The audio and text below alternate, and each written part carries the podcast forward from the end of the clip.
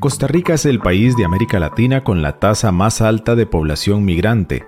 Según estimaciones recientes, al menos 13% de su población total es de origen extranjero. Para contextualizar esta cifra, Chile es el segundo país con la tasa más alta de población migrante con cerca del 5% del total de su población.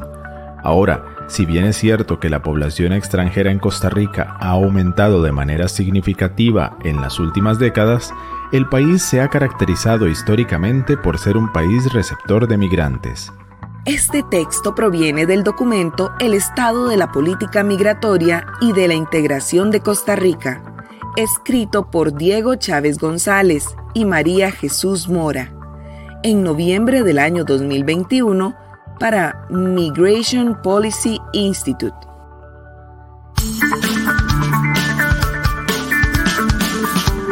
Onda UNE.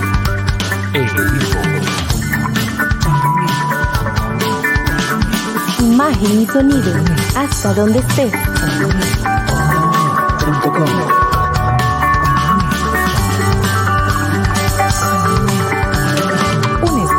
Escuela de Ciencias Sociales y Humanidades de la UNED. Hasta donde estés. Onda UNED. Acortando distancias. Hola, te damos la bienvenida a un nuevo programa de Cátedras sin Fronteras aquí en Onda UNED. Hoy te saluda la periodista Ángela Arias en compañía de la tutora Liliana Vargas. Doña Lili, muchísimas gracias por acompañarnos. Con mucho gusto y un saludo a todos y a todas ustedes que están disfrutando de este programa. Hoy ella nos está acompañando para apoyar a las personas estudiantes de la asignatura Extensión del Centro Infantil a la comunidad. Hoy el programa va a, comprender la relación y evolución de las comunidades a razón de la llegada de poblaciones migrantes y cómo esto influye en el centro infantil. Pero antes de conversar con ella sobre este tema, vamos a hacer una pausa y ya regresamos. Acompañamos tus estudios. Cátedras sin Fronteras.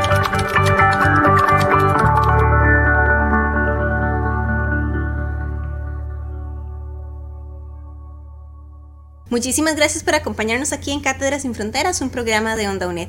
Hoy estamos conversando con la tutora Liliana Vargas de la asignatura Extensión del Centro Infantil a la Comunidad. Doña Lili, para el tema de hoy, ¿por qué es importante que el personal docente de un centro infantil se encuentre actualizado con respecto a los cambios en las comunidades? Bien, em, estamos hablando del de la extensión del centro infantil a la comunidad. Por ende, las comunidades eh, son entes sumamente cambiantes, sumamente fluctuantes. Y en este momento, con todo lo que han sido los ciclos migratorios de eh, diferentes nacionalidades, ya sea personas migrantes que se han quedado en el país como personas migrantes en tránsito tratando de llegar a Estados Unidos principalmente y que de una u otra forma también se han quedado pegadas dentro de nuestro país, eh, hay todo un intercambio cultural, hay una condición intercultural en nuestras comunidades que ha venido a influir en sus roles, en sus ah, costumbres, en sus, inclusive hasta en sus estereotipos, y si se pretende una adecuada extensión del centro infantil a la comunidad, pues definitivamente no podemos dejar de lado este tema tan importante y por eso es que lo estamos abordando durante esta noche. Ahora bien, eh, ¿cómo percibe la ciudadanía costarricense a la, población migrante y cómo influye esto en la extensión del centro infantil a la comunidad? Comencemos por conversar por qué es que la población migrante se ve atraída por nuestro país. ¿Ok? Em, tenemos una estabilidad política y social que si bien es cierto, hay condiciones que desestabilizan, eh, crisis, bueno, la crisis económica eh, y social que por la que hemos pasado empeorada por la pandemia, em, es de los países con mayor estabilidad social y, política. Un desarrollo económico en el que se procura este tipo de, beneficios a las poblaciones eh, mayormente vulnerables, como por ejemplo los, eh, las alimentaciones en los centros educativos. Eh, vemos que inclusive esta alimentación no se deja de dar hasta en vacaciones. Em, estamos hablando de em, la, la, condición, por ejemplo, de las personas adultas mayores en cuanto a sus beneficios de descuento, en cuanto a sus beneficios para el transporte público de en autobuses. Todas estas condiciones de desarrollo económico que tiene el país, pues también vienen a ser un factor de atracción. Además, históricamente eh, es un país que ha defendido todo lo que tiene que ver con la democracia y todo lo que tiene que ver con los ideales de paz. Y eh, esto a partir de 1948, que es cuando se da la abolición del ejército, y Costa Rica tiene esa fama mundial de una u otra manera, ¿ok? Con em, contados con los dedos de, una mano y sobran dedos los países que no tienen ejército. Y entre esos pues está nuestro país. Y eh, beneficios como la caja costarricense del Seguro Social, todo lo que es eh, la atención en salud, como todo lo que es su sistema educativo también, son, eh, son elementos de muchísima atracción para las personas migrantes. La pregunta que me hiciste, ¿cómo es que percibe entonces la ciudadanía costarricense a esta población? Lamentablemente dentro del imaginario colectivo, esta población viene a provocar toda una alteración que va en contra de nuestro bienestar integral, de nuestro bienestar país quiero recalcar y en negrita y subrayado el imaginario colectivo. Entonces es ahí donde usted escucha toda esta, em, todo este discurso social que dice eh, es que en el EVAIS prefieren atenderlos a ellos eh, que a nosotros, este, es que prefieren darles de comer a ellos que a los chiquitos costarricenses que, tienen hambre. Y, y todo, una, todo una, un disgusto y una disconformidad porque eh, se ha generado toda esa creencia de la utilización de, pues, de esas bases con las que cuenta nuestro país y que, y que vienen a, gastarlas y que se gastan en, alguien que no es nuestra población. Y que no paga también por esos servicios. Exactamente, que no viene entonces eh, a nosotros que nos vienen y nos rebajan tanto, ¿verdad? Por, por eh, seguro y, y, esta gente que no paga nada, etcétera. Otro de los elementos que, que influye mucho en cómo son vistas estas personas es cuando su procedencia es de un país bélico. Entonces, cualquier situación de violencia dentro del país que venga de una persona extranjera en esas condiciones, ah, es porque viene de tal país que son violentos por naturaleza. Y que ya son violentos por naturaleza. Ah, con razón, de ahí es que vienen de, de tal país que ya de por sí ahí les enseñan, de, chiquiticos. Y es sumamente interesante analizar las estadísticas. Em, en materia, por ejemplo, de homicidios, cuál es el mayor porcentaje de personas homicidas pues, las personas costarricenses. Eh, y una persona homicida en un medio televisivo de, noticias, em, si es tica, no se le menciona. Simplemente es homicida, nada más. Pero si es de otra nacionalidad, es lo primero que se resalta. Entonces, por supuesto, se, genera ese imaginario colectivo. Y ustedes se preguntarán, ¿qué importancia tiene esto con respecto al tema que nos trae hoy aquí, eh, o al menos a, la asignatura? es que si usted es parte del imaginario colectivo pensando todas estas cosas y usted labora en un centro infantil, de esa es de la manera en la que usted va a ver el entorno y la comunidad en la que se encuentra inmerso ese centro infantil. Sobre todo porque en Costa Rica hay eh, focos de población con muchísima persona migrante o con muchísima persona eh, de otra nacionalidad.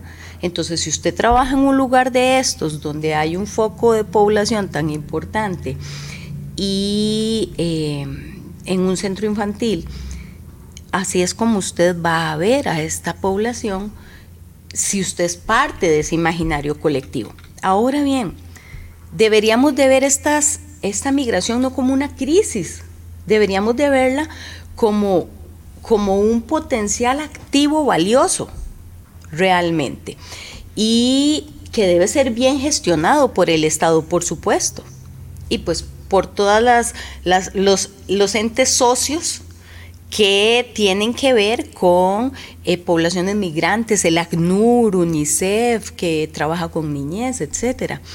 Pero eh, si cambiáramos esa perspectiva y pudiéramos eh, colocarle a esta población una condición valiosa dentro de nuestro estado, nos vamos a dar cuenta pues que al fin y al cabo son las personas en, muchas de las ocasiones que vienen a hacer trabajos que no necesariamente las personas costarricenses los hacen.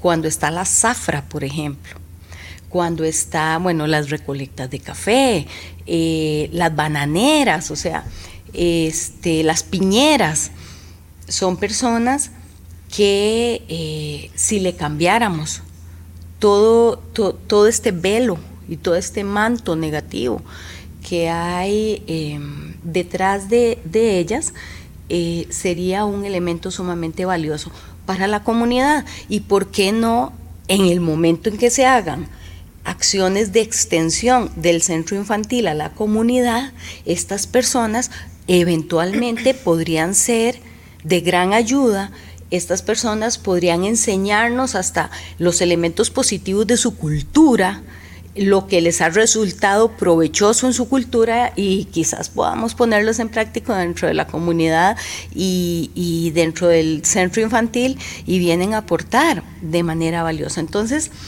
em, por ahí es, por ahí es la, parte importante de eh, tocar cómo es que percibe la em, comunidad costarricense a todas estas personas que les voy a garantizar una cosa, no se van de su país porque quieren. Y no se van de su país en las condiciones en las que se van, literalmente paupérrimas, porque qué bonito. Las experiencias que estas personas pasan y escucharles hablar de cada una de las pesadillas, como dicen las pesadillas de Freddy, del famoso programa, que estas personas pasan, es simple y sencillamente un completo estado de sobrevivencia. O sea, em, y vienen, yo no estoy hablando de su totalidad, porque por supuesto que vamos a venir a encontrar personas en Costa Rica, eh, migrantes, que van a hacer daño. Sí, ve. Pero, eh, pero no son el grueso, no son el mayor porcentaje. Em, en ese caso, el mayor porcentaje lo tendrían las personas ticas. Eh, entonces, tratemos de no verlo de esa manera. Doña Lili, vamos a hacer ahorita una pausa con una sección que tenemos para que los estudiantes como que puedan complementar eh, lo que están aprendiendo en este programa. Y ahorita volvemos entonces a seguir con la entrevista hablando sobre otras culturas en nuestro país. Ya volvemos. ¿Sabías que? La Comisión Interinstitucional CIWAPACO Está integrada por la Universidad Nacional, la Universidad de Costa Rica y el Ministerio de Educación Pública. Desde esta comisión se imparte el bachillerato en ciencias de la educación para primer y segundo ciclos, con énfasis en lengua y cultura cabecar. Este es el único plan que forma a personas educadoras para los centros educativos de la región del Chirripó, que forman parte de la Dirección Regional de Educación de Turrialba. Con este proyecto se pretende contribuir a la formación personal docente que cumpla con los perfiles étnicos, culturales, académicos y profesionales idóneos para laborar en las comunidades indígenas de Chirripó-Duchí. Se espera que este proyecto se replique en otras comunidades indígenas. Esto promovería un modelo educativo más inclusivo y respetuoso de los procesos de aprendizaje de las poblaciones indígenas. Esta información se obtuvo del texto Importancia del proyecto Cibua Paco, compartido en el medio Surcos Digital por Efraín Cavalini Acuña. Apoyando a mi gente, educando a Costa Rica, rescatando tradiciones, Radio Nacional. Onda UNED. Acortando distancias. Seguimos en Cátedra Sin Fronteras, un programa de Onda UNED y estamos conversando con la tutora Liliana Vargas de la asignatura Extensión del Centro Infantil a la Comunidad. En esta segunda parte del programa vamos a hablar de otras culturas en nuestro país. Eh, doña Lili, vamos a hablar de alguna cultura que sea radicalmente diferente a la costarricense y que pueda además generar alguna situación en las aulas.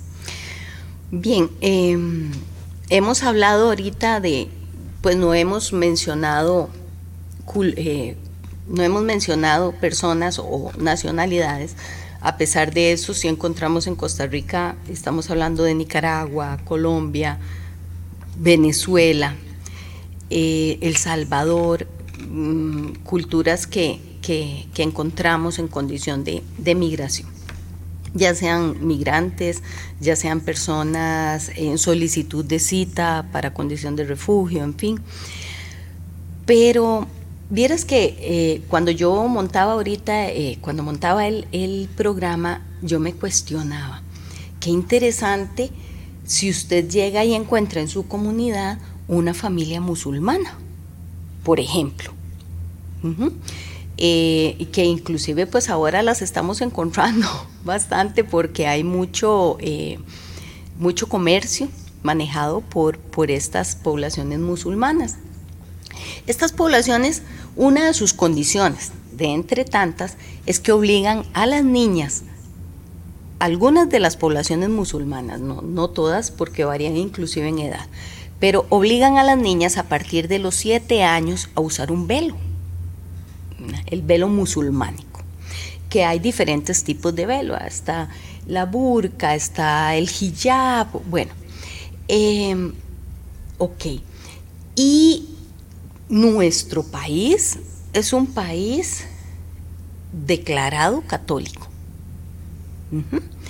con eh, su condición de una población, un porcentaje de su población eh, desde el lado cristiano evangélico protestante, pero que también tiene todos sus principios en la cristiandad, en la parte de Cristo como tal. Bueno, resulta que viene y tenemos una familia musulmana en nuestra comunidad. Este es un imaginario. Y tenemos una chica dentro del centro infantil. O hablemos de la escuela, con su velo, con su Corán. ¿Ok? Eh, ¿cuál va a ser nuestra reacción? ¿Cómo vamos a lograr efectivamente una extensión del centro infantil a la comunidad cuando estamos teniendo una posición radicalmente diferente a la nuestra? Quiero leer un, mínimo del Corán que les dice, di a las creyentes que bajen la vista con recato que sean castas y no muestren más adorno que los que están a la vista, que cubran el escote con el pelo. Eso dice el Corán. Y eh, pues tanto la sociedad como el Estado, como algunas organizaciones, han venido en una reformulación social en Costa Rica eh, con respecto a este tema.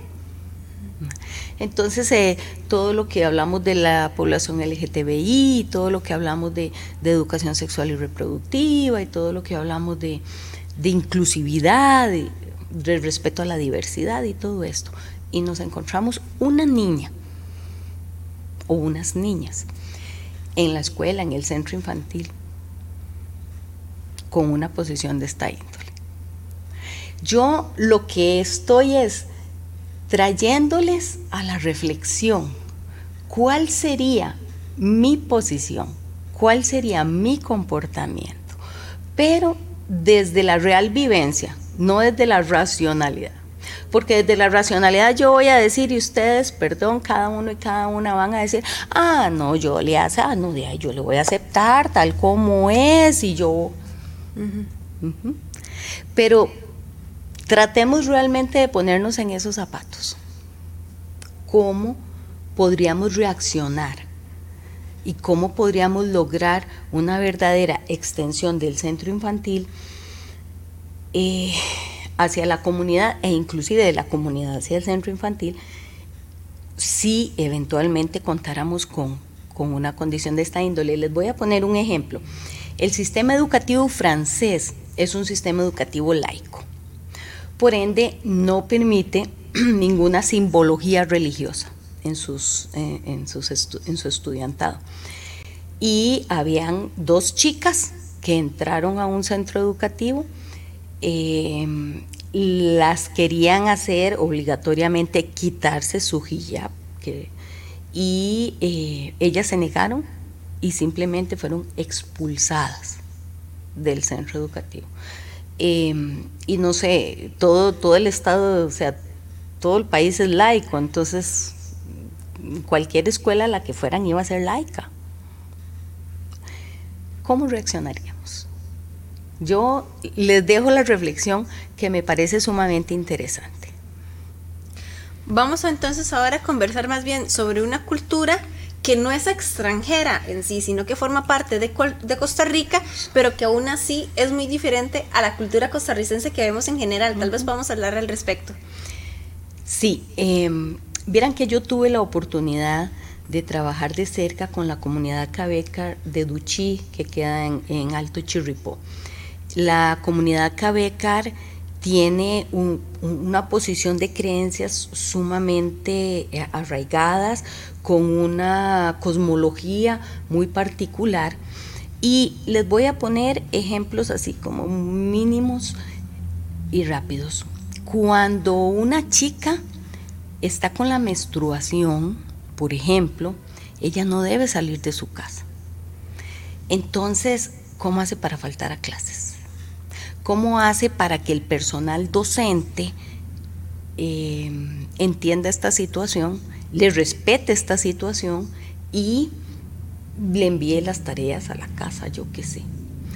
Eh, desde mi experiencia trabajando tan cerca, les puedo decir que tienen una serie de dificultades terribles y de, dificultades en centros educativos que están dentro del territorio ni siquiera hablemos de fuera del territorio. Pensemos en la meseta central. Em, este, una vez me llamó uno de los habitantes de ahí para decirme que una de las chicas estaba con una situación muy difícil dentro de sus creencias y que eh, le habían enviado a ausentarse como 15, 22 días de la institución eh, y no, no era una condición médica que pudiera justificarse con una epicrisis. No le dieron el permiso.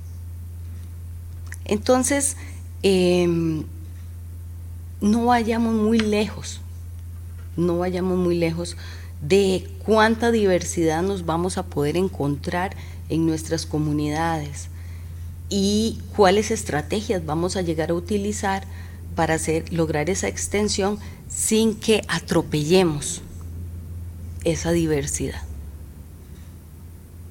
Doña Lili, muchísimas gracias de verdad por habernos acompañado aquí en Cátedras Sin Fronteras. Con mucho gusto para servirles, espero que haya sido de provecho. Bueno, ahorita lo que vamos a hacer es ir a un resumen del programa de hoy para que los puntos más importantes de este programa pues le quede claro a las personas estudiantes que nos acompañaron. Entonces vamos a hacer resumen y ya volvemos. Hoy reconocimos los cambios que viven nuestras comunidades a partir de los ciclos migratorios de países vecinos y la importancia de este reconocimiento de parte de las autoridades de los centros infantiles en beneficio del respeto a la diversidad cultural. Además, abordamos a dos poblaciones con una cultura muy diferente y que en algún momento podrían unirse a nuestras comunidades y al centro infantil. Esperamos que este programa sea de utilidad para tus estudios. Te recordamos que podés escuchar y descargar este programa en el sitio web ondaunet.com, en donde encontrarás más material para este y otros cursos. Puedes buscarnos también en redes sociales, en Instagram y Facebook. Nos encontrás como Onda UNED. Onda UNED. Acortando distancias. Muchísimas gracias por habernos acompañado en este programa de Cátedras sin Fronteras de Onda UNED. Como siempre, vamos a presentar a las personas que hicieron posible esta producción. En primer lugar, la tutora Liliana Vargas, que nos acompañó como especialista invitada, pero ella también colaboró en producción. Diana Boquefort y José Navarro nos apoyaron en locución. Andrés Francisco Chávez como técnico de transmisión y Ángela Arias en producción y conducción. Muchísimas gracias por tu compañía y te esperamos en la próxima emisión de Onda UNED. Hasta entonces. Onda UNED.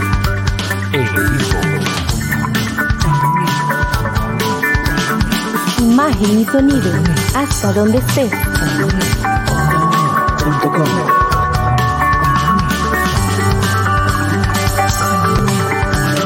Un espacio de la Escuela de Ciencias Sociales y Humanidades de la UNED. Hasta donde estés. Onda UNED. Acortando distancias.